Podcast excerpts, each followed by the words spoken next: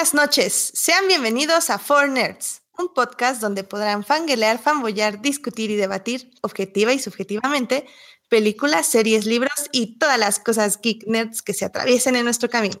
Yo soy Edith Sánchez y conmigo se encuentra Alberto. Hola chicos, buenas noches, ¿cómo están? ¿Qué tal? ¿Qué dice la vida? ¿Qué han visto estos días de cine? Pues yo estoy bien feliz de volver al programa como siempre, como cada lunes, aunque lo habíamos estado haciendo en martes por cuestiones personales y otras cosas. Pero bueno, pues ya estamos aquí porque tenemos un buen de cosas de qué hablar, sobre todo del estreno de la semana. Y pues también ahí por ahí acabamos alguna una serie bastante famosilla que está en, en boca de todos y también vamos a hablar un poco de ella. Pero pues este programa es especial porque así como el, programa pasado volvió uno de los invitados especiales que habíamos tenido, esta vez regresa otro invitado de, igual de, gran importancia para nosotros, sobre todo por la forma de, su conocimiento en, el mundo del cómic y del mundo del cine de, de superhéroes. Entonces, pues, Edith, preséntalo. Sí, con nosotros está por segunda vez este Daniel. ¡Hola! ¡Bravo! ¡Eh! hola, hola, gracias por la invitación nuevamente. Sí, ¿no? Es segunda vez nos acompañaste para hablar de Clone Wars, si no mal recuerdo. Sí, así es. y el previo de, del estreno de Thor. exactamente. Ah, y pues porque justamente esta semana tenemos que hablar de este estreno, que creo que hay como, no son opiniones divididas, pero bueno, vamos a discutirlo ahorita mismo. A ver, danos el cue, Alberto. Mm, vamos.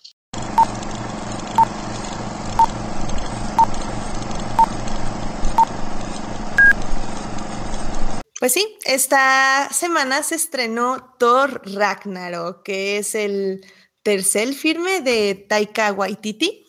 Eh, perdón si me, me se haga una lengua la traba, algo así, este, pero bueno. ¿Para qué tiene nombres raros? Este, no, digo, está bien, nada más que no estamos acostumbrados y hay ah. que acostumbrarnos. Claro, es un nombre, punto. Exacto, exactamente.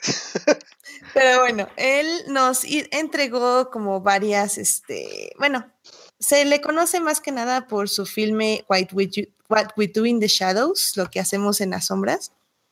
Eh, donde nos entregó como un relato de vampiros en un tipo documental ficción, eh, de cómo vivían y cómo se desarrollaban estos vampiros modernos en la actualidad.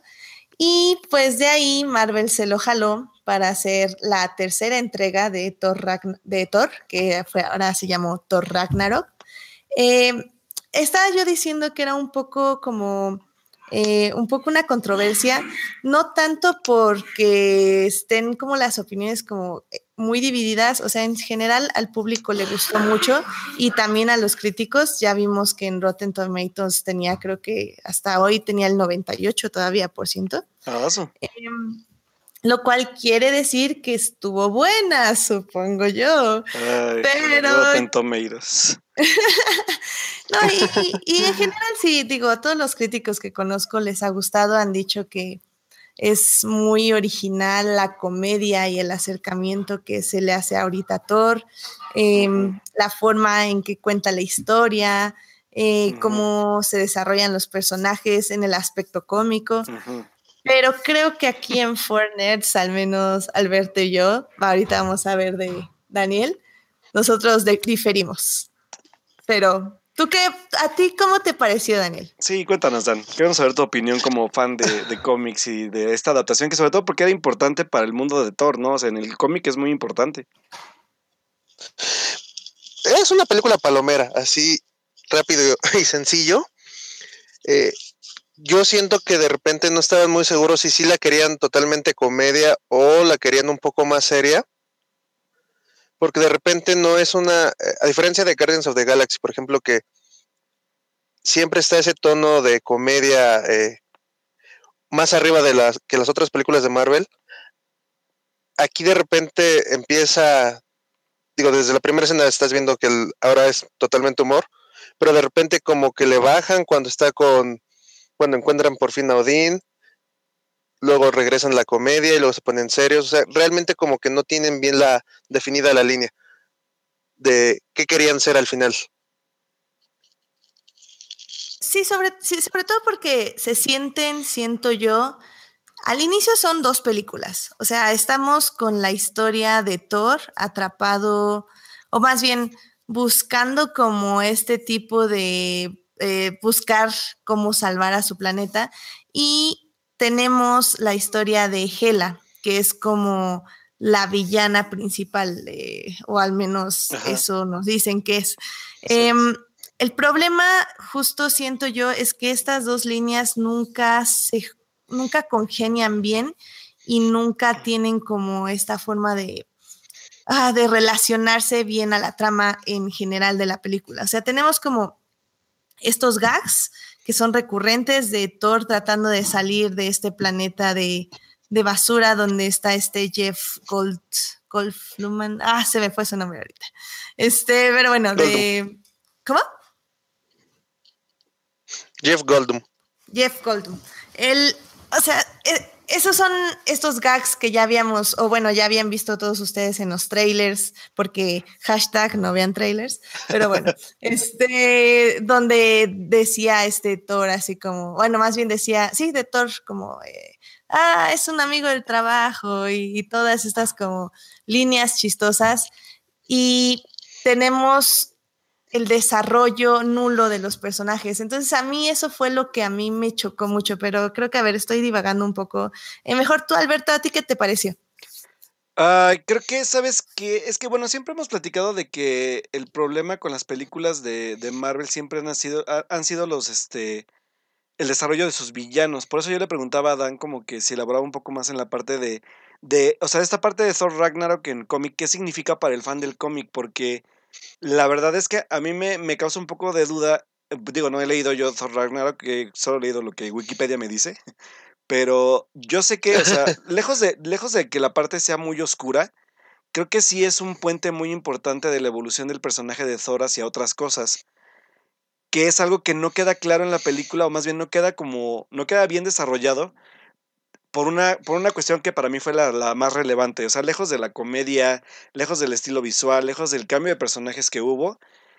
En esta película tenemos cuatro, cuatro, este, cuatro antagonistas que nunca se desarrollan del todo. Tenemos en primera a Kate Blanchett como Hela. Tenemos a Jeff Goldblum como el. ¿Cómo se llama? El, el maestro. El máster. El máster.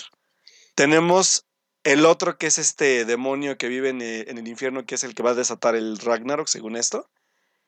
Y por otro lado tenemos al villano que sigue siendo Loki, pero que ya no sabemos si es un villano o no, o solamente va a ser como este pequeño como como puentecito de, conflicto para, para hacerle más la vida imposible a Thor de, lo que por sí ya la tiene. Entonces creo que son cuatro personajes que afectan al, conflicto de la historia, pero que no aportan en sí nada. O sea, yo creo que sobre todo la parte de, eh, de por ejemplo, de digo, Loki ya lo conocemos, se me hizo muy relevante que, que, apareciera más que para los, para los gags que necesitaba la película, sobre todo con Hulk. Este, el personaje de, de, bueno, de Jeff Goldblum, que para mí fue insufrible. O sea, yo la verdad es que el señor lo respeto como actor y con su, con este toque de comedia que tiene, pero en la película entre la parte forzada y entre que no te definen qué, es en sí, cuál es su papel importante en la película, que al final no, no, es más que otro puente para llegar a otro lado. La verdad es que para mí fue insufrible, fue creo que de los peores personajes que le he visto a Marvel, lo siento, fans de Jeff Goldblum. Y Hela, que yo creo que. Maldita sea. Que, que Hela, Hela es, es, un personaje que pudo haber sido explotado de, otra, de otro tipo de forma, sobre todo porque el director tenía en sus manos a una gran actriz y la deja irse. O sea, Hela va y viene sin problema, no causa nada más que pues es, ah, pues sí, estoy viendo a Kate Blanchett, pero nunca ves como un desarrollo de personaje tal cual. O sea, ni, ni siquiera para desarrollar el, el, el, aspecto del, del, de, lo, de, lo que te plantea Odín, ¿no? Que es como, es tu hermana malvada y ella es así por esto, ¿no? O sea, no hay, no hay un desarrollo de, ay, sí, cierto, pobre, pobre Thor, este, va a tener que enfrentarla y a lo mejor se enfrenta a algún tipo de dilema, nada, o sea, nada. O sea, creo que la película, la película elabora en tantas, en tantas subtramas que no elabora absolutamente nada. Exacto. Y sabes qué, em, yo siempre he dicho, los primeros 10 minutos de la película, es más, los primeros 5 minutos de la película ya te tienen que decir de qué se va a tratar. Y los primeros 10 minutos de esta película es un ir y venir y venir, nada más para parchar una escena final de su anterior película.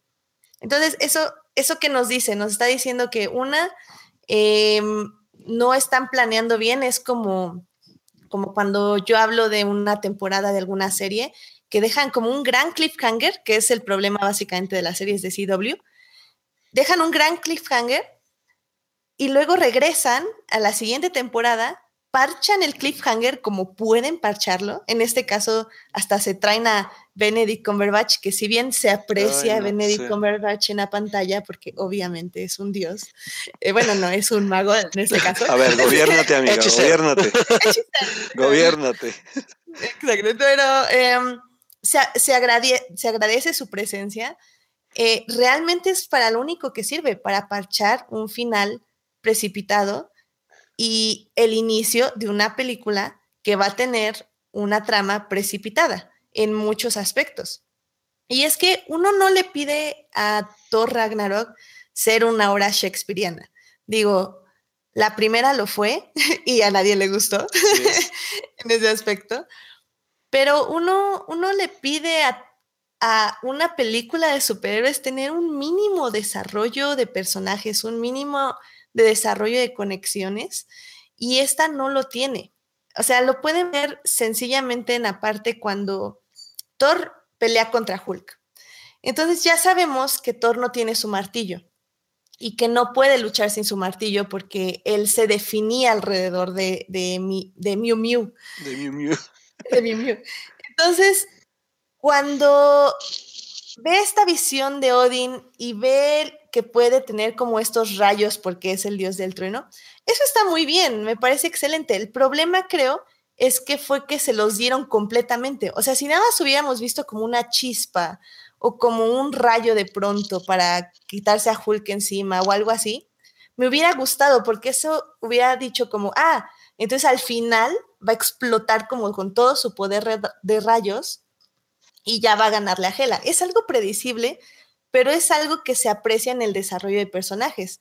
El problema de la película es que desde Hulk está lanzando todos estos rayos, y congela, otra vez tiene que tener la visión de Odín, otra vez tiene que volver a entender que tiene los rayos y vuelve a sacar el mismo poder de rayos que con Hulk. Entonces, son, son esos pequeños detalles que tal vez a algunos no le molestan, pero a mí sí me, me, molestan muchísimo, muchísimo, porque quiere decir que no estás aprovechando a tu personaje, nada más lo estás haciendo por momentos, estás haciendo gags, estás haciendo cosas que en el momento te funcionan, pero que en el conjunto como película es cuando ya no sirve para nada.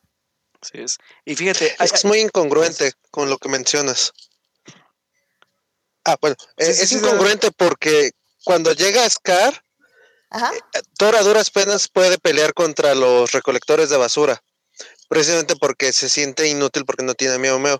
Y con Hulk, sin Miau Miau, y antes de que active sus rayos, está eh, literal como en batalla de box y puede soportar perfectamente. Entonces, puedes contra Hulk ahorita y, hace rato, y cinco minutos antes no podías contra literal basureros. O sea, ni siquiera eh, definen bien el poder de Thor. Así es. Y a mí se me figuró como como que si hubieran reciclado la trama de Spider-Man eh, Homecoming, porque es, es, que sin mi traje no soy nada, es que sin mi martillo no soy nada. Cuando aparte de que es técnicamente la misma trama, eso es lo que le pasa a Thor en la primera. No tienen, ahí no tiene ni sus poderes ni al martillo. Y, de hecho, de hecho y es incongruente con el universo de Thor en sí, porque hay que recordar que de la, de la primera película, toda la trama gira casi media hora en que Thor pueda conseguir el martillo de vuelta. Sí, exacto, es lo que estaba diciendo Daniel. Sí, no, no. Em, y, eso está, o sea, está bien que el director haya decidido en reinventar el universo de Thor, sobre todo en el aspecto también visual, porque visualmente la película está llena de colores, llena de efectos especiales, pero así a más no poder. Pero creo que también en cierto momento ya se siente muy forzado. Eh, a mí, por ejemplo, eh, hay ciertos efectos eh, cuando están en Noruega con Odín. A mí yo veía la pantalla verde así, cañón, decía, Dios, ¿qué es esto? O sea, eh, se ve horrible. Y digo, no es algo como súper difícil, nada, necesitaban un, un cliff, un precipicio y grabarlos, o sea, no está tan chafa. Luego también, por ejemplo, es Tom Hiddleston, que este, saludo a Sofía porque me dice que el, por él valió la pena Thor Ragnarok. Pero bueno, X. Pero por ejemplo, a mí no me gustó su personaje en el aspecto visual porque era un Loki pálido, con el cabello grasoso y con una ropa como plasticosa muy extraña. No sé, como que su personaje nunca cuajó bien en este universo nuevo que hicieron. O sea, ¿saben? Yo veo partes de los GIFs del tráiler de Black Panther. este, hashtag no vean trailers. Este, y siento que la ropa congenia muy bien. O sea, ya lo vamos a tener que ver en la película, evidentemente, pero eh, siento que todo congenia muy bien. Y aquí en Thor, a mí me como que todo trataba de como engranar, pero no quedaba. ¿Ustedes qué les parecieron los efectos a ti, Daniel? Eh, la, paleta de colores me gustó mucho porque sí es como los cómics de Jack Kirby, todo psicodélico, todos los, los colores. Ajá. Eh, sí, la parte de cuando están con Odín. Supo, eso creo yo lo debieron como, fue como un pegoste al final, porque las fotos que salían del detrás de cámaras previo al estreno, a Anthony Hopkins lo encontraban en Nueva York como vagabundo. Entonces yo creo que de repente decidieron cambiar la trama y sabes qué, mejor vámonos directo a, Europa y que allá lo encuentren gracias a Strange, porque ni siquiera ves ya esa, nada que ver con las, todas las fotos que salían de, detrás de cámaras. Sí, y me, y me, parece ridículo, o sea, no es como que seas una producción X como para justo no encontrarte un precipicio y hacer un reshoot en un precipicio eh, chafa, porque no sé, Noruega, pero bueno, pues. Y, sabes qué, que, como dices, aparte, aunque sale Benedict Cumberbatch en su personaje, a mí se me hizo demasiado, o sea, es que en sí, para mí toda la película es, una, es, un, es un forzado a más no poder.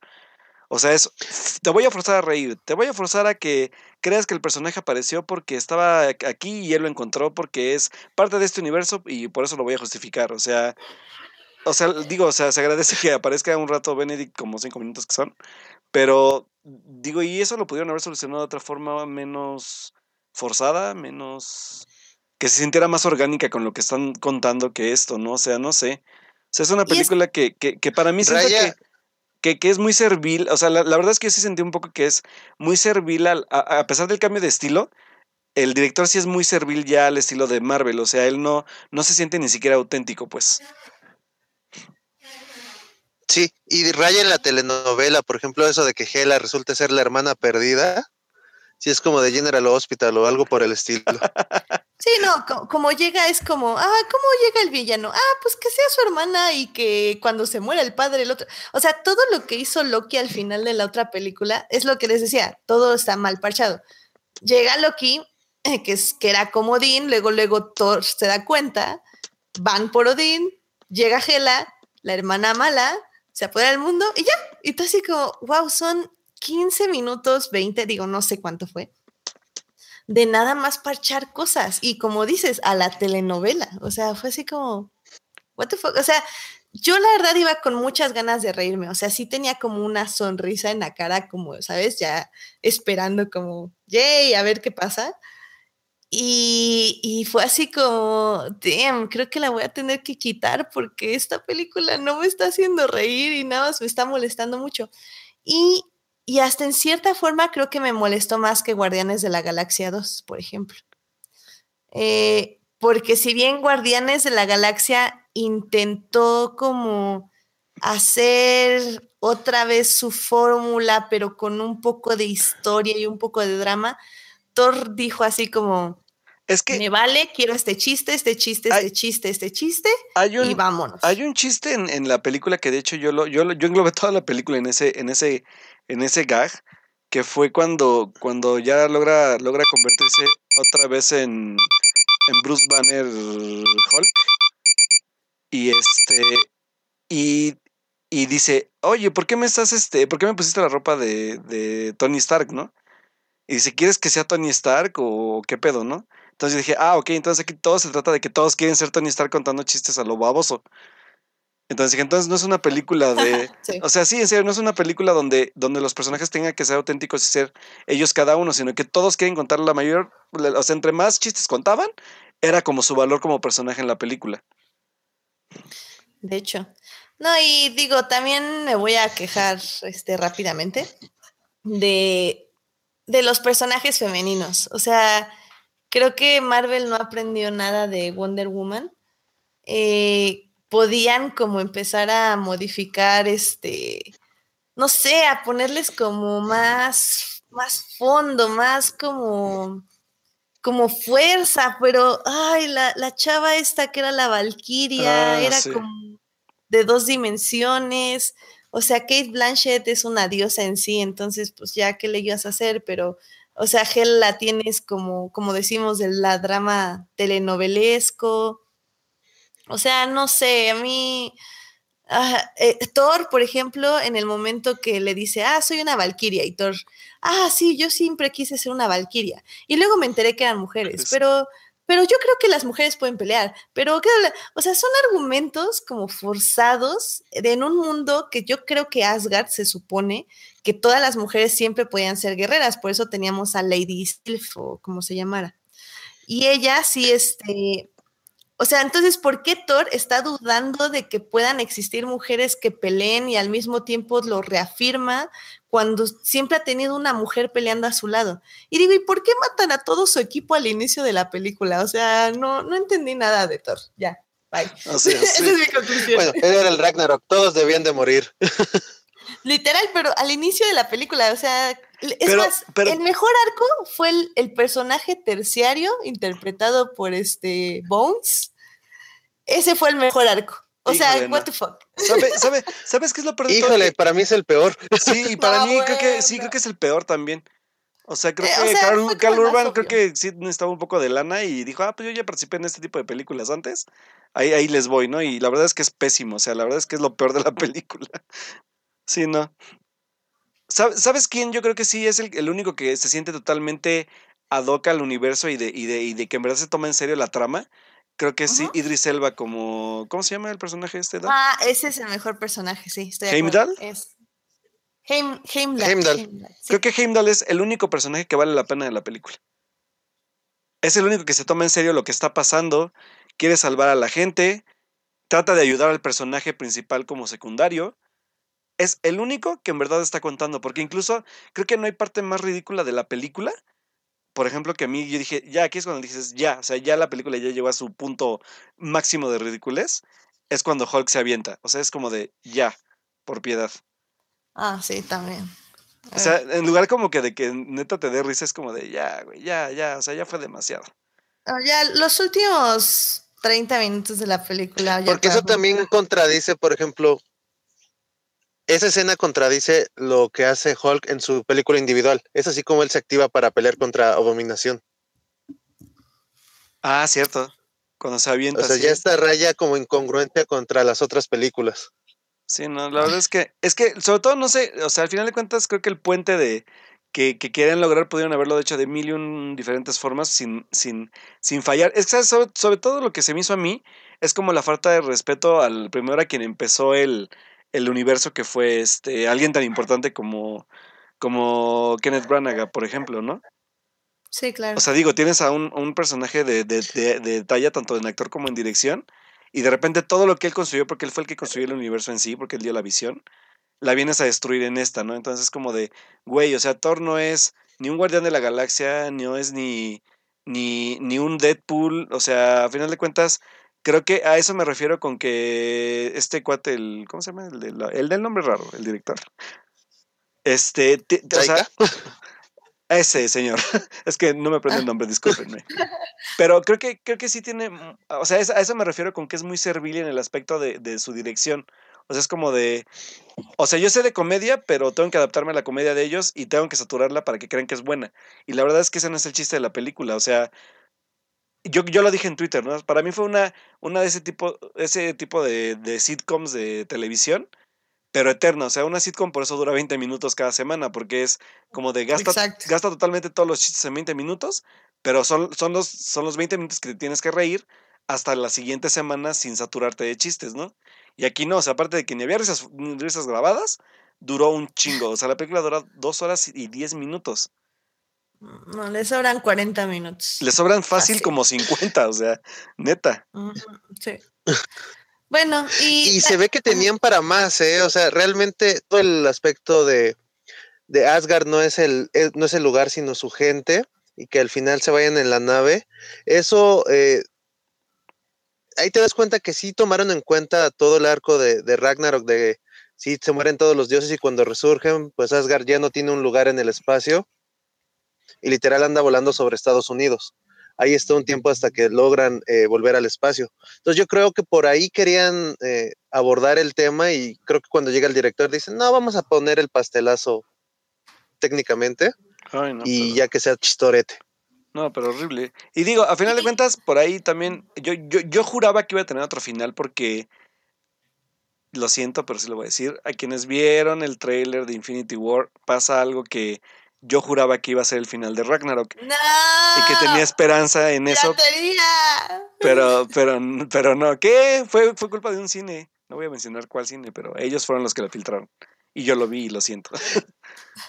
El que, el único que va a estrenar Justice League, por si tienen duda. Ajá, sí, ese, ese cine fue el que lo filtró. Oye, y rápidamente, Daniel, ¿tú qué nos puedes decir de esas escenas así finales? O sea, ¿qué nos espera para, para la gente de Asgard, para el pueblo de Asgard que está vagando en el espacio?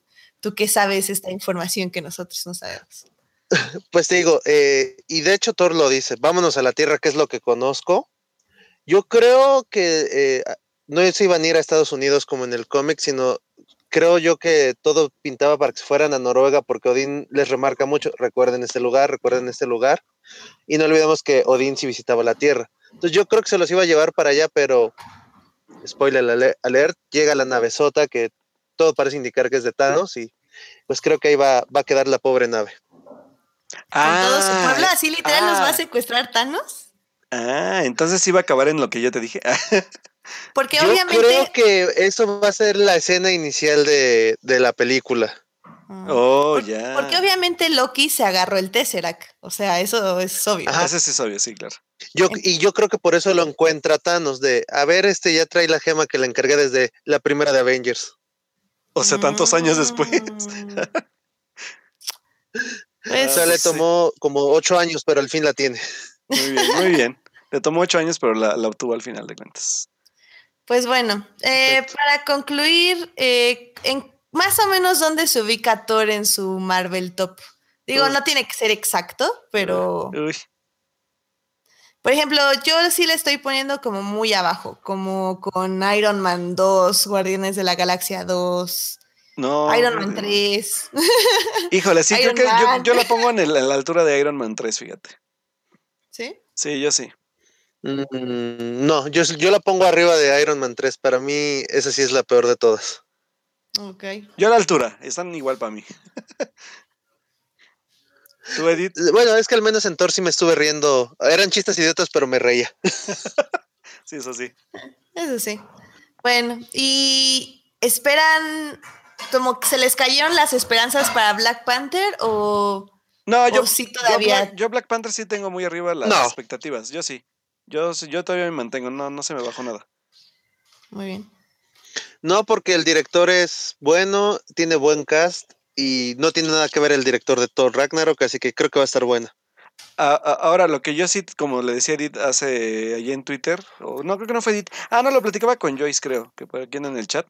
En la semana, hay algo que sí me preocupa mucho, que es el que hayan considerado a este director para dirigir un proyecto tan, tan, tan cantado y tan, pues ahora sí que tan, tan comprometido como es el de Akira, ¿no? La adaptación live action de Akira. Entonces, yo la verdad es que espero y Warner se eche para atrás con la, con la, como la consideración del director. No creo que tenga una visión para, para un proyecto de ese tamaño y, y la verdad es que eh, Thor, a, a- a- a excepción de la parte visual, yo creo que en, en aspectos de llevar una, una película en base a su ahora sí que a su origen y a su guion, creo que no es apto para eso. Entonces, ojalá que, que si por lo menos si, si no, que, que si no va a ser otro director, que por lo menos el proyecto ya no se haga, porque es un proyecto bastante como fuerte. Entonces, yo creo que sí, si no tienen a alguien en serio con, con buena visión, que mejor ni lo lleven, la verdad. Estoy de acuerdo. Igual y por eso lo contrataron, porque fue muy dócil. No les hizo ningún este pancho, no, no sufrieron como por ejemplo con Edgar Wright Ah, o, algo por el estilo. Claro. Fue, fue a la segura de este hace lo que queremos, le pone tantito de su humor y listo. No, y y deja eso, como y- parece y que le va a ir muy bien las- a Thor, No, y posa bien para las pues redes no, no sociales. creo que lo vean feo. Exacto. Bueno, pues por lo menos ya chamba asegurada tiene en Marvel un ratito, así que por ese lado, pues qué bueno por él. Eh, qué malo por nosotros. Y qué malo por nosotros, claro. Pues así Bueno, es. Pues pasemos a series, chicos, porque Sí. Thor nos dejó muy tristes. Antes, de- antes de, de- de acabar con, con cine, sí les voy a recomendar, no voy a hablar de ella para que a ver si la podemos comentar el otro fin de semana. Hoy tuve chance de lanzarme a ver una película mexicana que se llama Vuelven, que es una, una película de, ahora sí que entre comillas de terror, aunque bueno, sí es un terror, pero no es un terror al que estamos como ya acostumbrados, el clásico terror comercial. Creo que este es una buena película que yo, yo sí les recomiendo que vayan, vayan a ver, sobre todo si, si la logran encontrar, porque a mí sí me costó un poquito de trabajo encontrarla acá, pero sí estaba. Eh, Está dirigida, ahora sí que ahí les va como el dato, está dirigida por Isa López, que es la directora de Casi Divas y de Efectos Secundarios, pero váyanse con la, con la visión, bueno, con la, con la idea de que esas películas, si no les gustaron, como yo, van a encontrar algo totalmente diferente en, en esta, en esta película, que aparte que es cambio de género, toca temas bien, bien fuertes de- de- del país. Así que váyansela a ver, búsquenla y a ver si la comentamos el otro, el otro programa. Oye, y este fin Va. de semana se estrena Oso Polar, creo, ¿no? Ah, sí, es cierto. Bueno, este, por ahí ya, ya, ya, ya varios este, que, que tienen la oportunidad de estar en la Ciudad de México ya se están pudiendo ver, o ya más bien ya acabó casi casi el ciclo de, de lo mejor del Festival Cine de Morelia. Ya se pudo, ya se pudo ver Oso Polar, de hecho. Ya hay gente ya comentándola, pero ya el estreno comercial sí es el 10. Pero a lo que yo entendí, solamente va a salir con seis copias, así que hay que estar bien pendientes en la Ciudad de México, porque es seguramente el único lugar donde va a llegar. Así que hay que estar bien pendientes de, de este, de dónde se va a estrenar. Y pues bueno, también ya, ya se empezó a comentar muchas, muchas películas, pero que ya esperemos ya comentarlas en su debido tiempo. Por ahí ya hay gente que está viendo la nueva de Yorgos Lántimos, ya hay gente que ya vio la de Call Me By Your Name, pero pues ya lo iremos comentando ya, cuando, como vayan acercándose los, las épocas de premiación, que es donde, donde ya la gente va a empezar como a, como a hablar de ellas, ¿no? Sobre todo porque ahorita ya con este movimiento ya hay varias películas que ya están consiguiendo también distribución.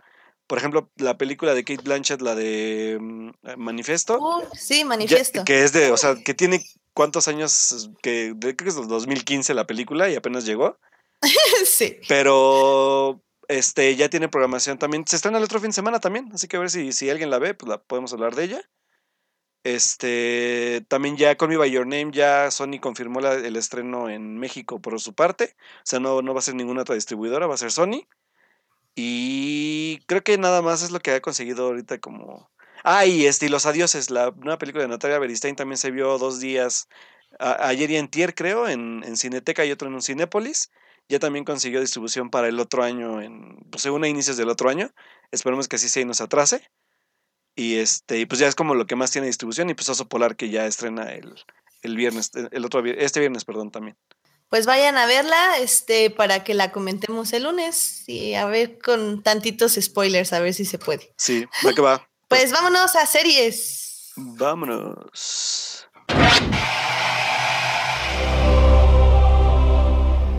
Pues muy bien, chicos. Ahora vamos a series porque Edith creo que no acabó de ver Stranger Things. No, pues nada más vi cinco, o sea, uno tiene vida, oye. Y uno que no tiene. Ay, qué triste. Ah, ¿Verdad, Dan? es que, es que tú, tú, bueno, ustedes se me adelantaron un fin de semana. Es, fue mi primer fin de semana para ver Stranger Ah, Things, sí, entonces, porque Fórmula 1, ¿verdad? porque Fórmula 1. Olvidaba eso. Pero no importa, chicos, ustedes échenle con los spoilers y díganme qué tal les pareció por completo ya para concluir, eh, más bien la conclusión de la temporada, de la segunda temporada de Stranger Things. Fíjate que me gustó mucho. eh, todos los, bueno, casi todos los personajes tienen un, un avance muy padre en cuanto a sus arcos. creo que el único que sí olvidan totalmente es a Jonathan. Él empieza interesante de que puede volver a la escuela y de repente ya fue todo lo que pudo hacer en esta temporada y volver a apoyar a su hermano. Pero de ahí en fuera él pues no tiene un gran avance. Es como, se vuelve como la, la sombra de, Nancy y listo. Nancy, por el contrario, aunque sale menos que en la temporada pasada, sí tiene eh, una, una, evolución bastante interesante de cómo decide que realmente no estaba en la relación correcta y que decide eh, buscar la verdad de, o más bien difundir la verdad por su amiga Bárbara para poder sacar todo, todo lo que tenía ella dentro. Eh, la relación de Lucas y, y Dustin está también muy, me gustó mucho cómo empiezan las peleas por, por las niñas. Ah, está bien eh, padre. Esa onda adolescente la, la, retratan muy bien. Está, sí parece como sacado de, del libro de John Hughes. Es realmente muy eh, conmovedora. Y el final, cuando van todos al baile, es literal película de John Hughes de los 80. Sí, así es. Sí, no, y es que la verdad es, e, es, digo, he leído, o sea, quiero también empezar un poco por eso, ¿no? Por, por todos los, este, mm, por toda la gente como que la ha llegado a ver y, la verdad es que yo sí estoy un poco preocupado por esta época del, del hate gratuito, porque hay gente que le está odiando sin razón, creo. O sea, sobre todo porque estuve leyendo de hecho un texto de Luis Resendiz en Twitter, por ahí si no lo siguen les recomiendo seguirlo, tiene bastantes textos interesantes sobre todo sobre televisión y cine. Y él, él, él, escribió sobre la segunda temporada, sobre algo muy cierto y, que, y en lo que se enfocó, que fue la parte como de del criticar un producto por el simple hecho de, apelar a la nostalgia, que es como la moda ahorita, ¿no?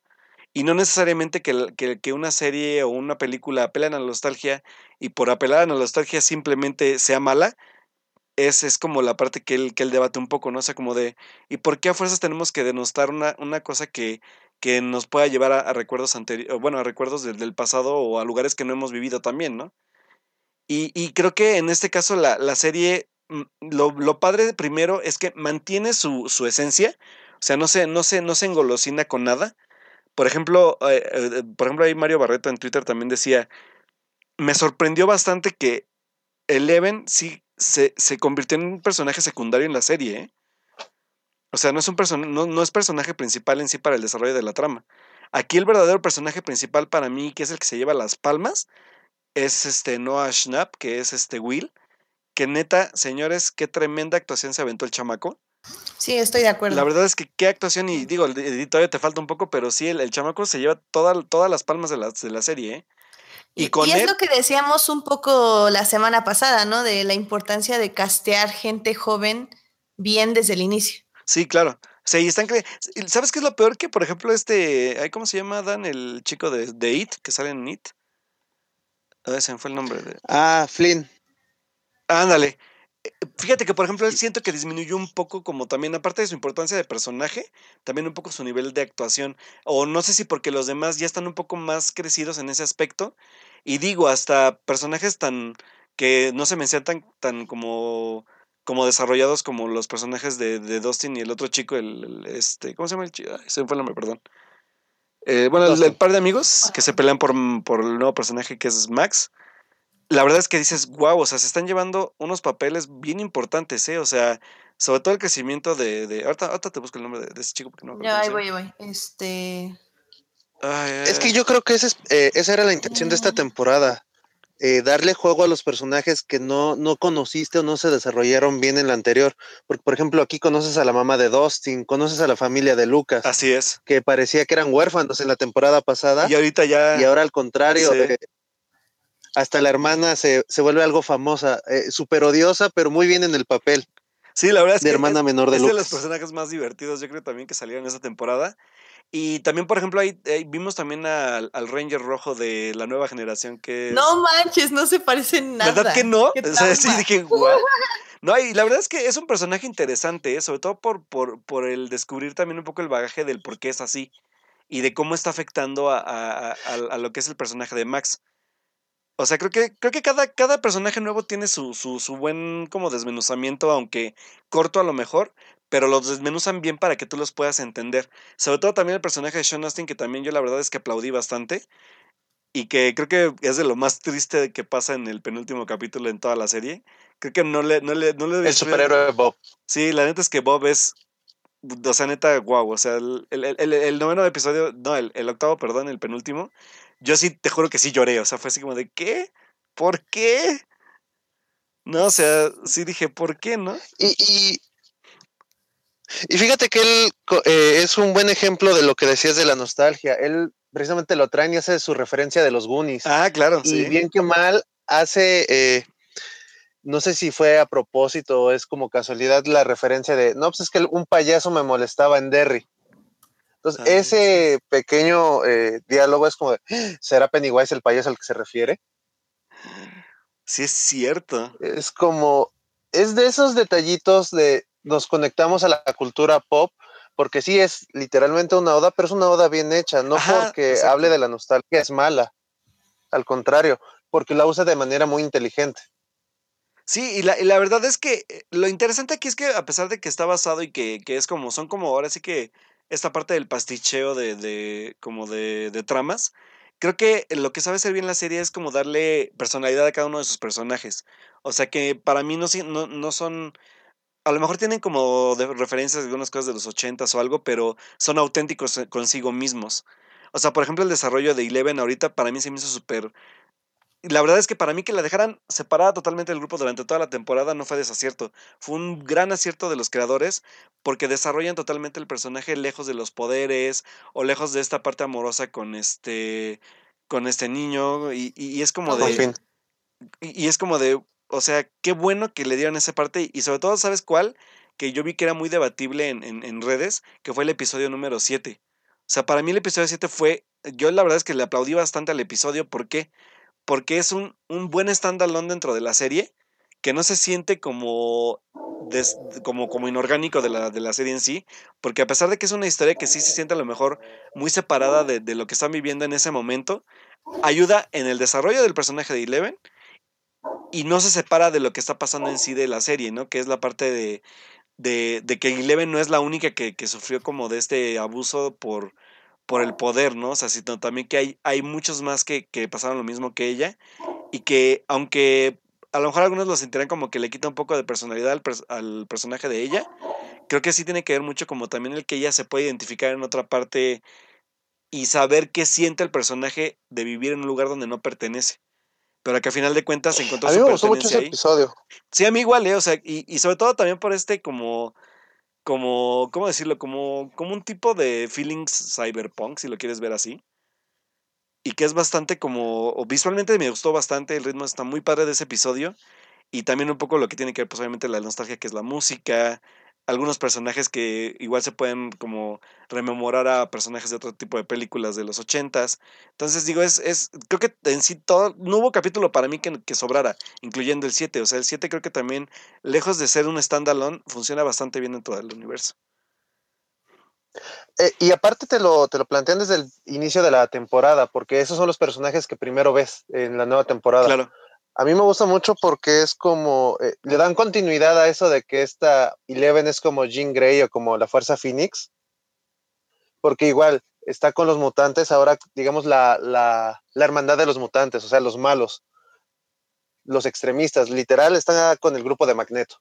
Ándale, sí. Y ellos, uh, aparte, y aparte de que son como Magneto, también son un poco como los Morlocks porque son los olvidados, los desterrados ella tiene esta Eight, tiene poderes muy parecidos a Calisto, que es la líder de los Morlocks en los X-Men. Entonces, todo eso eh, me gusta mucho, porque realmente es nuevamente es ochentero, pero también podemos hacer referencias de los cómics que te pusimos desde la primera temporada. Entonces, es totalmente congruente con todo el desarrollo. Claro. Y le ayuda a Eleven a ser más poderosa para estar lista para el final y entender que aunque es diferente, su hogar es en ahí se me olvidó el nombre del pueblo, pero hay con todos los niños. Literalmente se da cuenta que ese es su hogar. Sí, y, y, y, y fíjate que la conexión, este, mm, yo creo que ya alejado un poco de, de, de, de, con, la, con la pandilla, como esta relación de padre-hijo e que se hace con, con, con, el personaje del policía, que se me fue el nombre también. Lo siento, tengo una memoria para personajes. Este. Uh, Hopper. Este Hopper. Con, con Hopper. Kim Hopper. O sea, es súper es, emotiva. O sea, cuando, cuando le habla por el, el radio para como para disculparse con ella y, ya cuando se la reencuentra, es bien emotiva el, ah, reencuentro, o sea, es muy, muy bonito, o sea, creo que saben congeniar bien. Creo que de lo único que me puedo quejar todavía de la serie es como de Winona Ryder, que sigo sintiendo que, que es un personaje muy... Que solo está para gritar y para... Exacto, sí, es un personaje... Este, los dibujos de su hijo. Es un personaje muy histérico que, que, que me llega a desesperar en momentos, la verdad. Pero que, digo, a final de cuentas, lejos de eso, por ejemplo, este, el, el que es el, el este, ay, sí que se llama Murray, ¿no? El, el, el que es como el investigador que le ayuda a, este, al hermano de Willy a, y a, y a esa ah, Nancy. sí. Y a Jonathan. También es un, es un gran personaje que aunque sale muy poco, por ejemplo, sobre todo el, apoyo que da al desarrollo de, Nancy y Jonathan es buenísimo. O sea, a mí me gustó mucho esa parte de como de la teen comedy que le dan al, a la serie. ¿eh?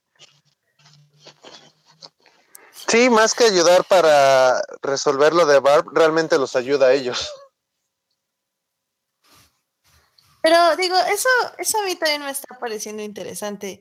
Eh, tanto esa vena como, como dicen ustedes, de desarrollar a los demás secundarios como por la idea de detectives, otros están salvando al pueblo, otros están buscando su identidad.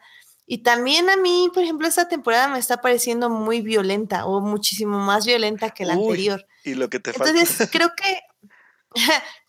y entonces creo que lo que me está gustando de la serie es justo eso, que está como, como que ya está encontrando bien su nicho, se apoderó de él muy bien, o sea, como dicen los gags y, y, este, las referencias, todo lo que apela a la nostalgia no es forzado, sino que va como orgánico con la serie, con buenas actuaciones y buen desarrollo de personajes, porque digo, las segundas temporadas siempre es muy normal y muy natural que se desarrollen muchísimo más a los personajes secundarios de la primera temporada. Y creo que eso lo están haciendo muy bien y pues ustedes al parecer eso les gustó.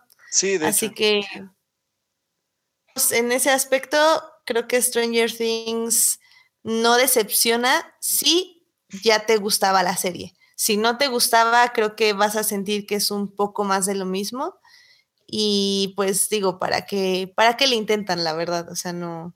no, sí, no, sí, la verdad les va a gustar. Sí, o sea, y creo que, aunque a mí sí me parece un poco también como exagerado y, a veces doble moralista que digas que apelan a nostalgia cuando hay un buen de cosas o de series que la gente sí, sí aplaude por ser exactamente lo mismo, por apelar a la nostalgia, pero a su gusto, yo creo yo creo que lejos de eso, eh, eh, el, el, el, el, a final de cuentas es como la parte de, ya hemos visto un millón de veces cada historia que se nos da, pero la forma en que nos las están contando creo que es lo, es lo, es lo que siempre vale, ¿no? Y creo que Stranger Things evolucionó bien, o sea, no, no, no abusó del, del hype de, de su primera temporada, sabe cómo, sobre, o sea, sabe cómo, cómo no engolosinarse de sus personajes y darle a cada uno su importancia, y que eso es lo que hizo bien ahorita la serie, ¿eh? Que es este, pues darle a cada quien su, su papel. O sea, digo, creo que de, creo que ninguno sale sobrado, de hecho, para mí, ¿eh? O sea, creo que incluso hasta la aparición cortita de Matthew Modine como el papá de Eleven, bueno, el doctor este, creo que tiene también mucho, mucho todavía como que, que, que aportar a la serie ya en la siguiente temporada. O sea, creo que hay un buen de cosas interesantes que todavía la serie puede aportar sin que hablemos de la nostalgia en sí, ¿no? O sea, ya que como cada personaje vaya avanzando. Digo, el, final, el, bonito final que le dan, por ejemplo, a Nancy con Dustin, creo que también es súper, o sea, súper, es como, como muy tierno, pero a la vez como, como el aspecto de, de, qué importancia también puede llegar a tener Dustin ya para, para más adelante en, esta, en este desarrollo de la parte del amorío juvenil, ¿no? Por ejemplo como se lo dice Lucas al inicio, ¿no? De vas bien, pero la princesa sigue siendo mía. Creo que ahí te lo, te lo contaban todo. Sí, de hecho, sí, sí, de hecho, creo que ese, era como una, una, una, una, un diálogo premonitorio, o se podría decir así. Pero la verdad es que yo la verdad aplaudí mucho. Aplaudí mucho, sobre todo, ¿sabes qué? Que creo que, que, que, que Noah Schnapp sí va a tener un, una buena recepción, en, sobre todo en, premios. Que tiene mucho, mucho, mucho potencial el chamaco que obviamente en la primera temporada no pudimos ver porque solo lo vimos como tres capítulos.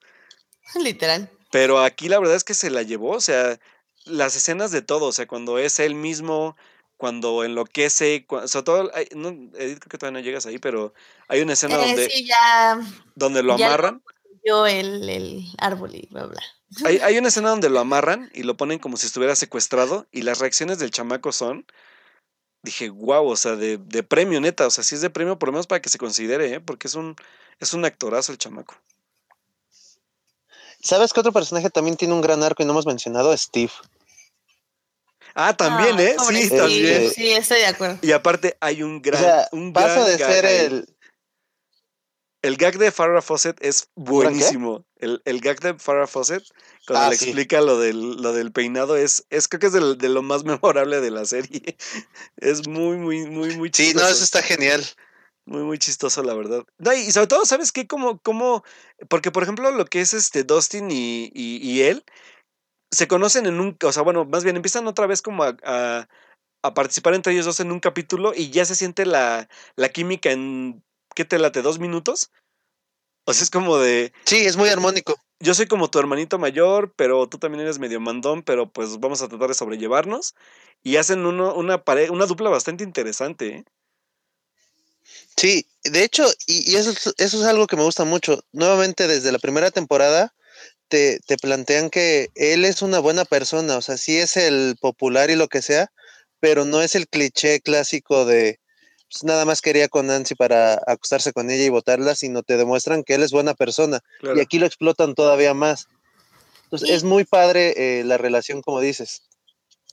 Y digo, si bien Stranger Things no tiene como grandes personajes femeninos, sí, voy a sacar otra vez eso, eh, creo que hace muy, muy bien esto de, de, ser- de desarrollar a sus personajes masculinos fuera de, de lo, del estereotipo macho en, en cierta forma, porque la verdad es que todos y cada uno de ellos tiene, está muy fuera de esto de que le llamamos la masculinidad tóxica en el sentido que es ese, por ejemplo, Steve, que creías que iba a ser como el típico cliché del chico malo que le vale la chava, etc, etc.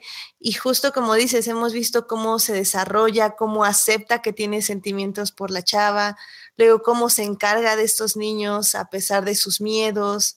Eh, también tenemos al rechazado, tenemos a, a Bob ahorita que era una persona que era buleada, una persona inteligente y cómo va por el camino del héroe. Tenemos al sheriff, que sí, a pesar de ser el sheriff y de ser el fuerte y todo, también llora, también sufre. Entonces, en ese aspecto creo que Stranger Things lo está haciendo muy bien, o sea, demostrando que también los hombres tienen Sí, sentimientos, y fíjate que ah, la, parte de Billy de este de Declan Montgomery, que es el Power Ranger rojo, a pesar de, de- de que trata de ser como este personaje que creímos que no iba a ser, que, que iba a ser Steve, el, el, el cómo, el cómo ya te explican el- el- la razón de la, de la actitud de él, también es súper interesante, ¿eh? o sea, porque a final de cuentas es un punto débil del personaje. O sea, eso está bien padre. Ya, ya llegarás ahí, este Edith. Sí, sí, es que me Pero no he llegado ahí, pero está bien. Pero sí, creo. no, pero de hecho sí es, es, es un, es un buen arco interesante de, de también, sobre todo, ¿sabes en qué va muy, muy ligado a lo que dices tú, que es la parte como de, como de la violencia, por ejemplo, o sea, de cómo la violencia genera violencia hacia otras personas, ¿no? Y creo que es como el ejemplo hacia él y, y que a final de cuentas, al final de la temporada sí, sí vemos que se reblandece un poco, pero que yo creo que va, va, va a poder trabajarse mejor en otra, en la otra temporada. Sí, y la verdad sí, digo, no la he terminado, pero sí, yo creo que sí me echaría a la tercera temporada sin ningún problema. Sí, yo, yo también, la verdad, sí. ¿Tú, Daniel, te esperas la tercera temporada? ¿Sí? ¿Qué? Sí, sí, sí, yo fui muy fan de, de la primera y ahorita me gustó todavía más, creo. Sí, yo también creo que me quedo más con la segunda que con la primera, la verdad. Oh, Sí, es que, es que bueno, fue una, es- fue una gran temporada, la verdad, y sobre todo porque creo que todos, o al menos todos los que fuimos fans de la primera, sí esperábamos que abusaran de todos los recursos que sabían que les funcionaron, ¿no? Y sí. tómala que no. Que lo único que sí hacen es volver a, a, a Bill, ot- a, a Will otra vez hay que rescatarlo. Eh, Pero qué, o sea, pero qué bueno, en serio, ¿eh? O sea, es el final. Pero para mí qué bueno. Pero le dan la, vuelta de manera interesante. Ajá, exacto. Y, sobre todo por cómo explota al. al, o sea, yo, yo, yo, sé que que ya me volví fan, pero en serio, cómo explotan al actor. Es interesantísimo cómo creció el chamaco como. O más bien, cómo pudimos verlo como actor, porque no lo habíamos visto en sí, pero creo que es lo más valioso de la temporada, en serio. O sea, fan de Noah Schnapp desde este momento. Muy bien. Y sí, su pequeño homenaje al exorcista está, está muy padre. Uy, sí, sí, de hecho. Sí, sí, sí. No, pues se escucha muy bien. Y aparte, digo, creo que, creo que Finn Wolfhard sí quedó como un poco disminuido. No sé si tú lo notaste así, pero yo sentí que fue el que quedó más, más olvidado de todos ellos, ¿eh? Sí, porque eh, empieza eh, tristeando por, por Eleven, lo que es muy coherente. Él es el que está como tratando de, de que Will se reintegre totalmente y de repente ya es el que lo tiene que cuidar, pero ya no hace tanto. Pero te digo, está padre porque dejan que crezcan los otros personajes. O sea, es totalmente planeado este asunto de que ahora él no tenga tanto protagonismo.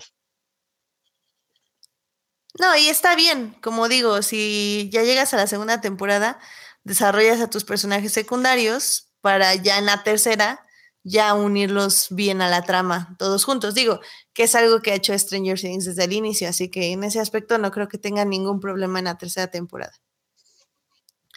Em, bueno, pues yo creo que con eso concluimos Stranger Things. Eh, véanla si no la han terminado, eh, al parecer vale la pena por lo que nos están contando. Yo también creo que vale la pena, aunque sean, aunque yo vaya en el quinto episodio, ya nada, me faltan tres, así que también no es como que es mucho. Pero me anima, me, anima a oír sus reseñas para terminar la serie. Sí, la verdad es que sí tienes que terminarla y ya este, pues también ver como un poco de, de lejos de que retomen algunos elementos de, de la temporada pasada en cuanto a referencias de los ochentas, creo que ya lo que saben hacer es eso, que es ya desarrollar a cada personaje por sí mismo. Eso es lo más valioso de la temporada. Perfecto. Bueno, eh, yo nada más rápidamente para cerrar esta sección de series e irnos a noticias, quiero hablarles de una serie que regresó con su octava temporada este domingo llamada Shameless. No sé si ustedes la han visto de pura casualidad, chicos. No, cuéntanos, yo no la he visto. Dan, no sé. No. Bueno, Shameless. Ah, muy mal, pues la tienen que ver, porque sí, son ocho temporadas, son de 12 episodios cada una, así que tampoco son tantos. Pero bueno, Shameless cuenta la historia de una familia de seis hermanos, eh, que son los Gallaghers. Estos seis hermanos básicamente viven en... Ah, ahorita no me acuerdo dónde viven, maldita sea, pero bueno, eh, viven, son, es una familia de Estados Unidos que es de clase media baja, casi eh, baja, de hecho, donde ellos mismos se tienen que mantener, se tienen que cuidar entre ellos y tienen que salir adelante porque su padre, que se llama Frank Gallagher, es básicamente un borracho drogadicto y su madre es bipolar, drogadicta también y también este borracha básicamente. Entonces, la serie básicamente es la vida de estos seis hermanos, que la mayor de ellos es Fiona Gallagher, es interpretada por esta Emily, Emmy, Emmy Rossum, y, estos seis, y, sus cinco hermanos, que son este Carl Gallagher, este Lip, Debbie, Ian, eh, Ian, por ejemplo, es interpretado por Cameron Mangohan, que si ustedes son fans de Gotham, lo vieron como el Joker o como una versión del Joker, o ah, ya no sé, esa serie es muy extraña. Pero bueno, em, y lo que me encanta de esta serie y lo que es muy difícil, creo que en sí ah, se las estoy recomendando con muchos, muchas, o sea, de sí, véanla, por favor pero sí es una serie difícil, en el sentido, no del ritmo, el ritmo es muy rápido, es bastante dinámico, pero la serie es como de un humor muy negro. De hecho, está basada en la serie con el mismo nombre, Shameless, pero británica. Entonces, pues ya se imaginarán, la británica la empecé, mm. Pero era tan deprimente que sinceramente fue como, no, gracias. Me pasé a la gringa. La gringa, que es la que les estoy recomendando, es muy divertida, muy, muy divertida. Van a pasar episodios que se van a reír así a lágrimas. Y cuando termine el episodio van a decir, no manches, o sea, este cuate violó a esta chava, este cuate estafó, esta chava robó, esta mató, o sea, ¿por qué me estaba riendo de eso? O sea, es, es una, la vida de los Gallaghers es realmente una tragedia, una, una tragedia tanto por el sistema económico de Estados Unidos como por la corrupción, pero no la corrupción del, del gobierno, sino la corrupción de sus mismas, de su misma moralidad.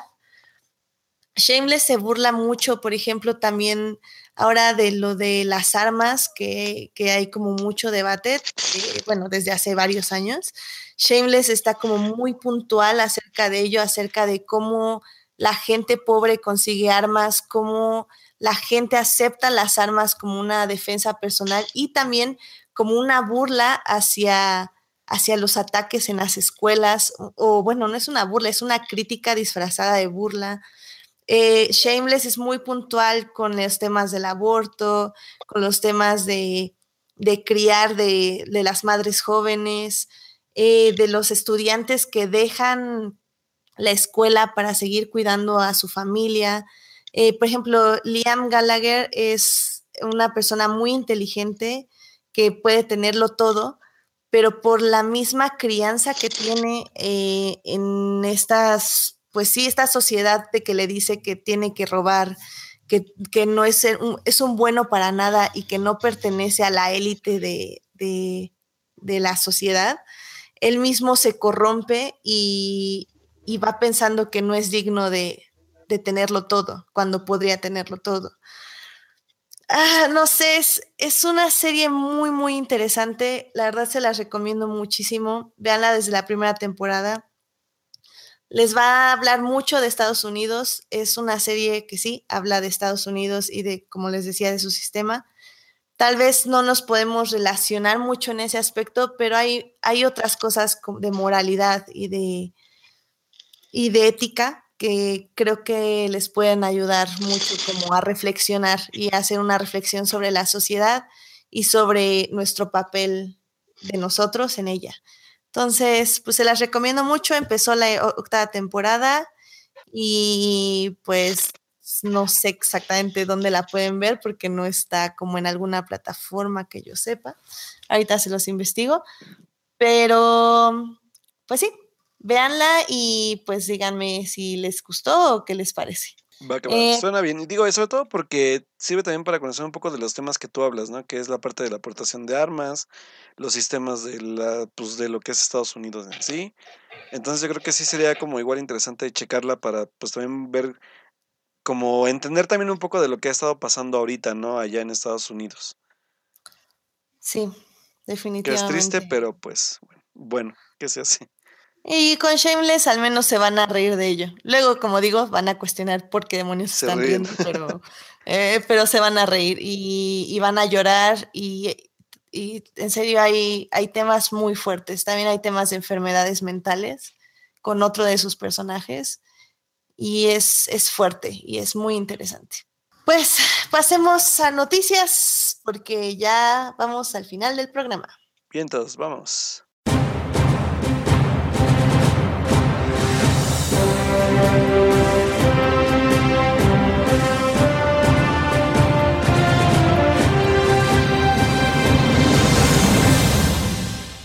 Rápidamente, nada más queremos mencionar, ya hemos hablado eh, extensamente del tema, pero queremos mencionar que Netflix ya básicamente eh, pateó a Kevin Spacey de todos sus programas, de su nómina. y, ya, eh, House of Cards suspendió con las nuevas ocho este, acusaciones de acoso sexual. Em, House of Cards suspendió su filmación. Están reescribiendo el guion eh, para ya no necesitar a Kevin Spacey. Fox también ya dijo que va a estrenar una, la más reciente película de Kevin Spacey, pero que no la va a promover para los Oscars ni nada por el estilo. Eh, digamos que por alguna extraña razón, no sé, yo siento que, que, lo cual está bien, pero digo, creo que con Kevin Spacey se están yendo con todo y todavía faltan muchos que no están viendo absolutamente nada de reacción contra ellos. Entonces, vamos a seguir al tanto, vamos a ver qué pasa con House of Cards. Ya decíamos la semana pasada que eh, la serie iba como que naturalmente a darle el camino a Claire Underwood para ser la siguiente presidenta y digna heredera de la serie. Entonces, en ese aspecto no creo que tengan algún problema. Pero bueno, nada más queríamos mencionarlo rápido para... Y, bueno, o sea, yo rápido, como un aporte rápido, es como, como, como este tipo de, de cosas, por una persona, porque es una sola persona que es la que lleva como el lead de, de este tipo de proyectos eh, hacia la gente que la ve, ¿cómo afecta a un sinfín de equipo de trabajo, no? O sea, ah, estamos hablando de, de que Kevin Spacey tenía una serie una película con Netflix y aparte de la película de Fox, que son tres proyectos, en los cuales involucran un chingo de personas.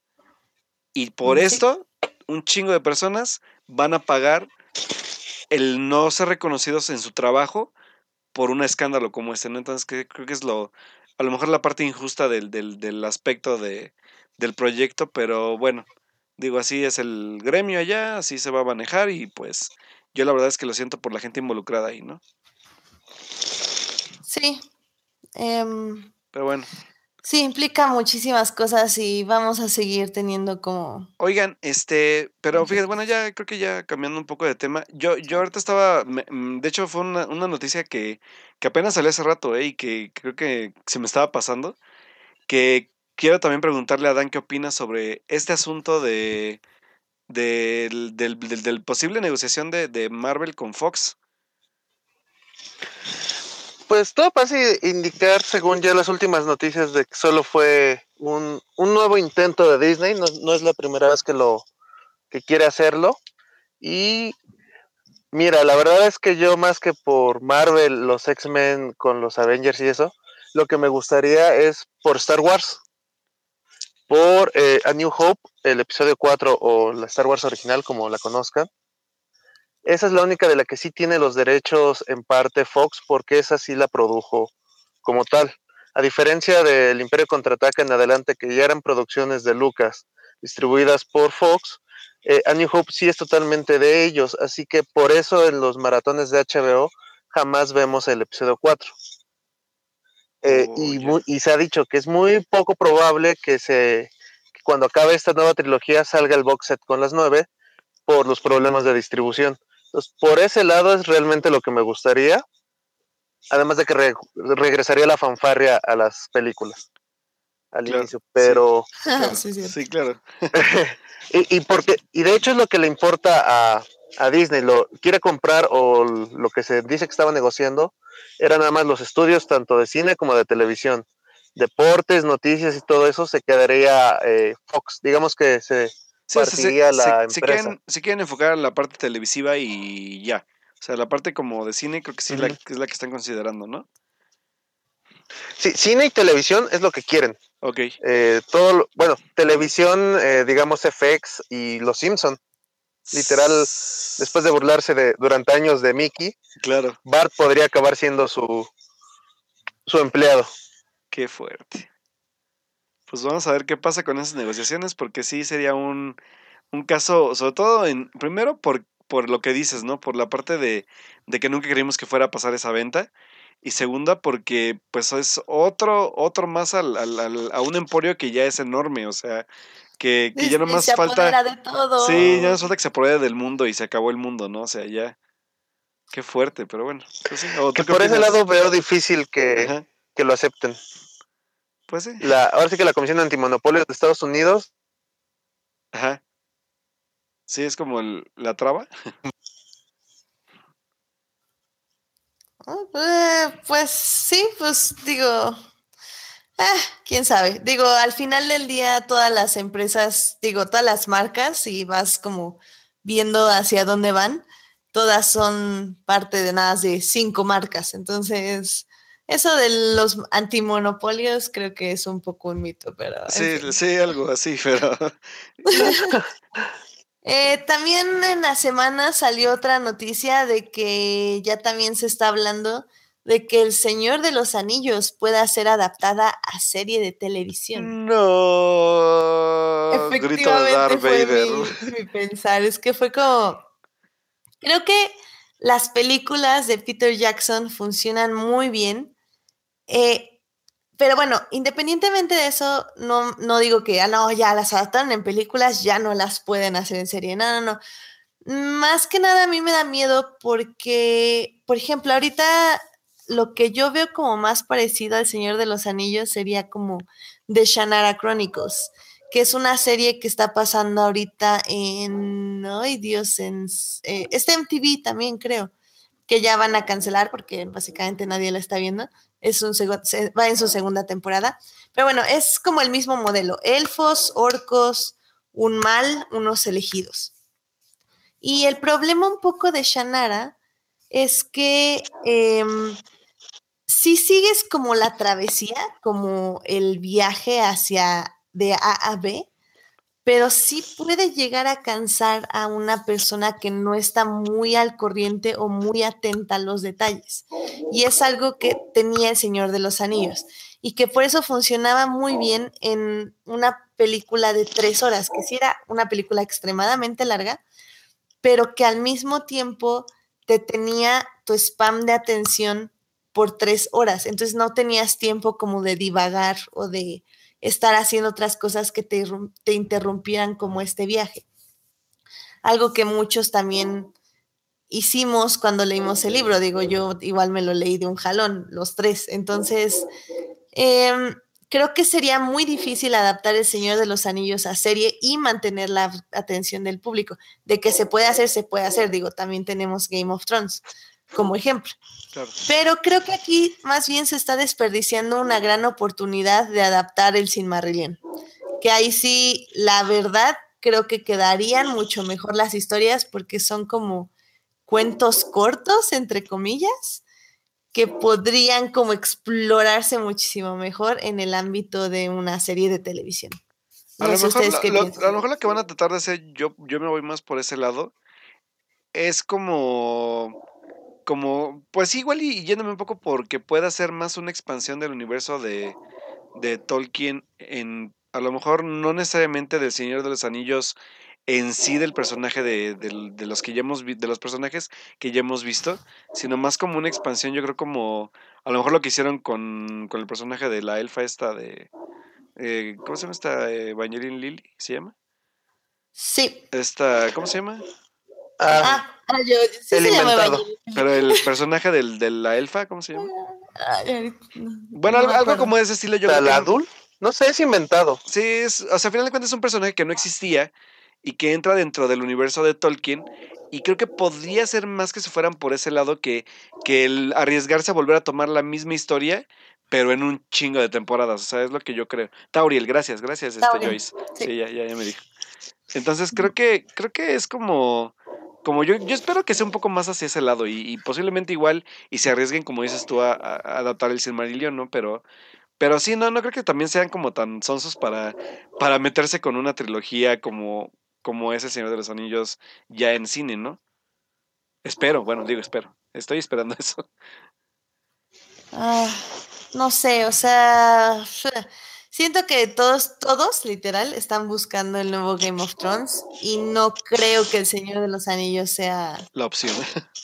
Porque como decía, Game of Thrones, la diferencia que tiene con el Señor de los Anillos es que tiene muchas historias dentro de su propia historia. Y el Señor de los Anillos nada más es... Digo nada. ¿Eh? Nada. Porno. nada, digo. No, y, el Señor de los Anillos. No es porno, es HBO. Ah, sí, es cierto. Sí, es cierto. sí exactamente. Y El Señor de los Anillos son tres tramas al mismo tiempo, si no es que cuatro. O sea, es muy, muy poquito y son muy pocos personajes. Digo, en el aspecto de que si lo comparas con Game of Thrones. Entonces, realmente no, no creo que les dé. Pero bueno. Pues. Este, ¿O tú qué opinas, Dan? Porque de Dan no ha dicho nada. Creo que, no sé si no le gusta o la idea. o- No, eh, bueno, yo no creo que igual eh, hagan nuevamente la, el core, que es la, el Señor de los Anillos. El Cimarillion igual creo que sería la opción. O todos los cuentos que ha ido editando el hijo de Tolkien, este Christopher, también creo que por ahí podría ser. Más ahora que hace poco llegaron a una negociación sobre todo ese material. Entonces yo creo que más bien iría por ese lado. O la verdad me gustaría ver una adaptación bien hecha del Hobbit. Eso sí me gustaría. Ah, eso estaría bien. ay, por favor, pero, Pero en igual- serie tampoco. Sería Ajá, sí, no, podría ser una Pasaría lo mismo miniserie. que las películas. Podría ser una miniserie, tal yo creo que una temporada, ajá, una temporada estilo Game of Thrones, 10 episodios, quedaría bien. Sí, podría ser, ¿eh? Eso, eso igual y sí, y sí, los, sí lo aceptaría. Ah, I guess. Eh. No, ya, dejen, dejen morir a la de Hobbit, por favor. Sería animada. Ah, estaría bueno también, ¿eh? Eso sí, eso sí me gustaría. Y pues, sí. ¿Qué- ¿Y qué más Ten- tenemos de noticias, chavos? Eh, yo tenía nada más eso. Billy Baston. Esa es una noticia interesante, creo yo, de, de una serie de Disney. Eh, ya eligieron a Asher Ángel como Billy Baston, que es la personalidad secreta Ah, del de- Capitán Marvel, ahora conocido Ajá. como Shazam. Sí, Sí, sí, sí. cierto. Oye, Ah, sí. pero eh, La verdad, mira, nunca he visto esa serie, así que no sé cómo sea el niño, pero ojalá y sea carismático, porque eso es lo más importante de Bill. sí, digo, yo nada más he visto las versiones animadas, entonces tengo como vagamente la idea cómo tiene que ser el personaje. Pero digo, en ese aspecto no fallan mucho de cómo castean a los personajes al menos, pero eh, eh, eh, no tengo expectativas. Cero expectativas, ahora sí. Bueno, pero Dan creo que sí, porque al final de cuentas, pues él es el conocedor aquí de cómics, pero nosotros que somos Sí. un poco más neófitos en el asunto, pues lo que venga está bien. Digo, sí, hay veces que creo que ya por eso igual Digo, dejé de leer cómics, ¿eh? Porque ya prefiero mejor ya, como soy más cine, prefiero como hacerme un poco más a la idea del Ajá. cine que del, del cómic en sí. Pero digo, igual luego sí agradezco leer porque la forma en que profundizas en la historia es diferente a, a una película, ¿no? Sí. La verdad es que sí. Y pues bueno, nada más para acabar, yo creo que es con la noticia que quiero cerrar, que es como este, este, este, este tema de análisis que igual y, y- y espero escribir el, eh, en mi columna ya de, del periódico próximamente, que es como de, de, del, del hitazo que fue Coco, que creo que pese a que sabíamos que podría ser un hitazo en México, no esperábamos tal magnitud, al grado de que es una de las películas, primero de las películas animadas que, que ha tenido la mejor apertura en, en el país en cualquier película animada, así, de, de, de, de- cañón está el- la recaudación, y que aparte, en lugar de bajar taquilla como lo han hecho películas, o sea, como lo hacen las películas en sí, como su ciclo de, de vida, que es el primer fin de semana de estreno es el, el fuerte y de ahí van bajando, Coco logró conseguir lo contrario, Coco logró conseguir hasta aumentar salas en cines para que haya más este más audiencia en las salas, ¿no? Y, y, y siga habiendo filas, se siguen reportando filas larguísimas en todos los cines. O sea, creo que ni Pixar ni Disney se esperaban que fuera tal el hitazo overseas de una película como fue Coco. O sea, creo que creo que dijeron, no, pues igual sí a México le pega, pero, pero no al grado que está pegando ahorita, ¿no? O sea, digo, lleva, creo que, si no mal recuerdo, creo que lleva casi medio millón de pesos recaudados en una semana y media No, que lleva. lleva 500. ¿Cuánto dije yo? ¿Qué dije yo? Eh, Son 500 millones, bueno, poquito más de 500 millones de pesos. Ajá. Y sí. en el top 10 de, eh, de películas a nivel internacional, sin contar Estados Unidos y Canadá, fue la quinta película más vista. Sí, de O hecho sea, ya Realmente ha sido un éxito. y va, y va para el 3, ¿eh? O sea, creo que en la otra semana ya, ya alcanza el 3 la película. Sí, de hecho, Thor va de salida porque, por ejemplo, yo tenía miedo de que todos los niños del cine a las once y media de la mañana estuvieran yendo a ver Thor y no, todos y cada uno de ellos iban a ver Coco, todas las familias. O sea, la sala de Thor fue la mitad más y todas las de Coco ya estaban repletas, así. Sí, y yo veo, yo, no- yo, Impresionante. yo, yo, yo sigo viendo numeritos rojos en las pantallas del cine de agotada, ¿eh? O sea, y para, Sí, ¿no? para ya para dos semanas de, de, de, de corrida, sí es como de, órale. Pues sí, o sea, no sé, eh, decía un poco con en, el crossover de Anchor con Dan Campos, eh, estábamos diciendo como, pues, o sea, la película resonó tanto con la gente que ya está, todos están poniendo ofrendas y de, bueno, todos en el día 2 pusieron ofrendas de muertos y todo porque vieron Coco y les dio la nostalgia y pues... Pero oye, bueno, o sea, digo, lejos de, creo que sí, algunos que dicen, no, es que sí, que. Lejos de todo el desmadre que digan del. No, es que se están agarrando de ahí y todo. Creo que ni el gobierno federal ha logrado una campaña tan buena como lo que está haciendo Coco, la verdad. De hecho, ni, es más, ni James Bond pudo hacer eso. Exacto, sí, ni James Bond con su desfile de, de Catrinas y demás pudo hacer lo que Coco está haciendo ahorita, ¿no? Y no, y, Y está pues es- padre, ¿sabes por qué está padre? Porque Sí, ya lejos de, lejos de con nosotros, con, lo- con las generaciones que, que apenas están aprendiendo de la tradición, ¿eh? Exacto. O sea, Y es está bien, digo. Yo, pon- yo ponía ofrenda de muertos antes de que fuera cool, pero está bien. Sí, claro, aunque No, antes de que fuera mainstream. antes de que fuera mainstream, digo. nada, pero Mi Facebook puede dar cuenta de eso. De- claro. mi, mi Instagram puede dar cuenta de eso, de- desde que lo abrí, literal. Así Ah, que- pero la neta es que, que yo sí le valoro mucho y digo, aunque Edith no la ha visto, creo que sí, sigo diciendo no, que no es, lo he visto. es un- eh, sobre todo, ¿sabes qué? Que estuve debatiendo igual en Twitter hace, hace unos días, de, de que hay gente que ya la vio en inglés y, y yo les preguntaba qué tan, qué tan, qué tanto cambia la película en inglés, ¿no? Porque digo, yo no la puedo ver acá porque pues no tengo el acceso a, pero yo, yo sigo insistiendo en que es una película que funciona bien en su doblaje. O sea, porque va ad hoc a, a lo que representa la película. No sé si, Dan, ¿yo todavía la viste doblada? Digo, en, en subtitulaje o, o solo doblada. Eh, no, no la he podido ver en inglés, pero algo que me gustó mucho del doblaje es que es casi neutro. A diferencia de, por ejemplo, Monster Inc., que sí decía Soli, voy a la chamba o cosas Ah, que, sí, claro, sí. que sí me daba, eh, me ponía los pelos de punta. Aquí no, aquí son, es muy neutro y los pocos, eh, chancla creo que es lo, lo único que, que del estilo, pero es totalmente ad hoc a la película. De hecho, si no hubieran dicho chancla, hasta se habría visto mal. Y en inglés lo dicen por lo que he visto en los trailers. O sea, realmente fue un muy buen trabajo de doblaje, al menos en la traducción. Las voces también no están mal. Sí, claro. Y, y bueno, a mí me gustó mucho la película. De hecho, yo ya la vi dos veces.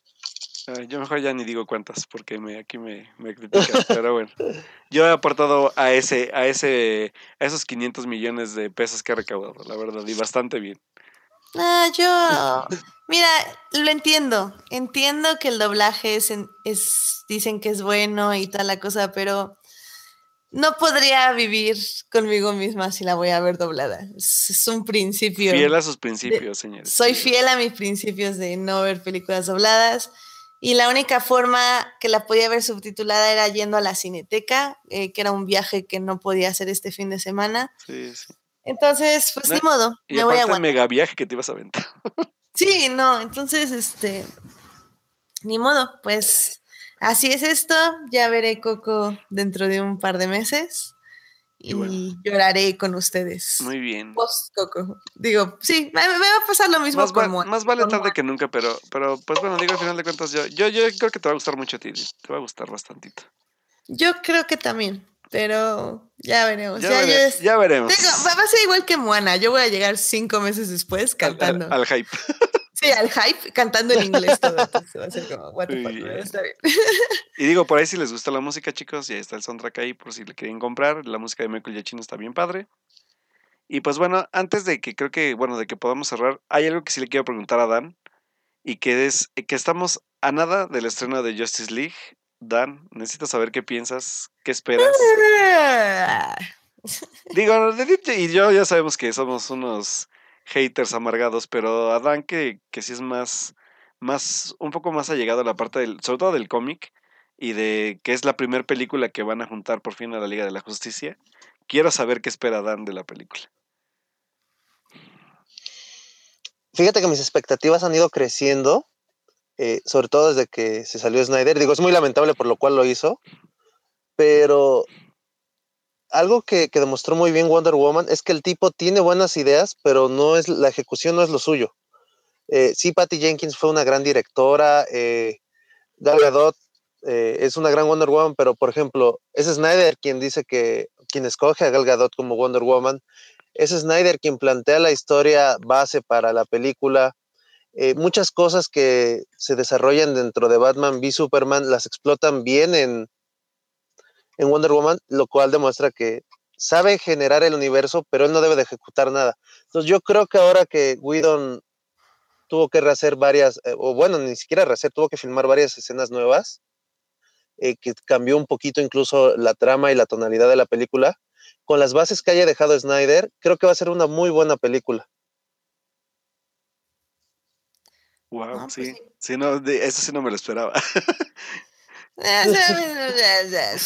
espero nada. Que, que no me yo, yo, yo, yo, sin spoilers voy a, voy a, voy a, voy a decir un comentario rapidísimo. O este, por ahí vi un, alguien estuvo dando retweet de mis, de mis contactos de Twitter, no me acuerdo quién la verdad, para, para, agradecerle por, por retuitearlo, porque yo la verdad es que traía nulas expectativas de la película y incluso llegué a pensar, bueno, llegué al punto en el que seguramente dije, no la voy a ver, no creo que pierda mi tiempo yo ya viéndola seguramente ya hasta que salga en torrent, la verdad, o en lo que sea. Pero, pero sí, la verdad es que yo había llegado a ese punto, porque la verdad es que yo no le tengo fe a la película y, no quiero perder el tiempo como lo perdí con, con Batman vs. Superman. Pero hubo una persona de Estados Unidos que vio un screening previo a la película y ahí me dio mucha risa porque esta persona para no ser como baneada de, del, del, de, del, ahora sí que del, de la invitación, pues, del, de lo que hizo Warner para que fuera a verla, el señor astutamente quiso comparar la película diciendo que era un delicioso sándwich. Entonces, él empezó a hablar como con metáforas de, este sándwich está muy bueno, pero, y empezó a dar como la explicación de la película. Y la verdad es que fue muy divertido y, y, me dieron ganas de verla porque dio varios comentarios bien, bien interesantes de los que yo, no, yo ya tenía como mi fe perdida, ¿no? O sea, sobre todo en desarrollo de personajes nuevos. Y que yo creo que hay algo que me llamó la atención, o sea, dio algo, como un mini spoiler, pero no se los voy a decir nada más. Tiene que ver con la parte de la visión de Whedon y de qué le agregó él a la película. O sea, creo que eso fue lo que me llamó mucho la atención. Fue como de, él hizo algo en la película que van a valorar tanto fans como gente que a lo mejor no gustó de la, de la película de Batman vs. Superman.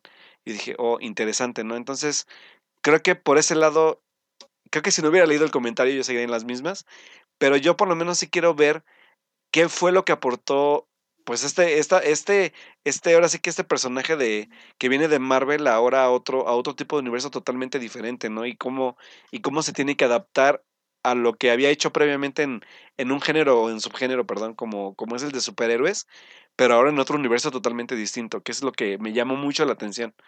Ya no tanto por Snyder, sino por lo que Whedon vino a, vino a como a, como a dejar después de su salida, ¿no? Eh, sí, pero creo que como dice Alberto Morán en el chat, no nos dejemos llevar por el hype. Em, son los primeros screeners. Eh, todavía pueden hacer cambios. Todavía puede ser no el corte final.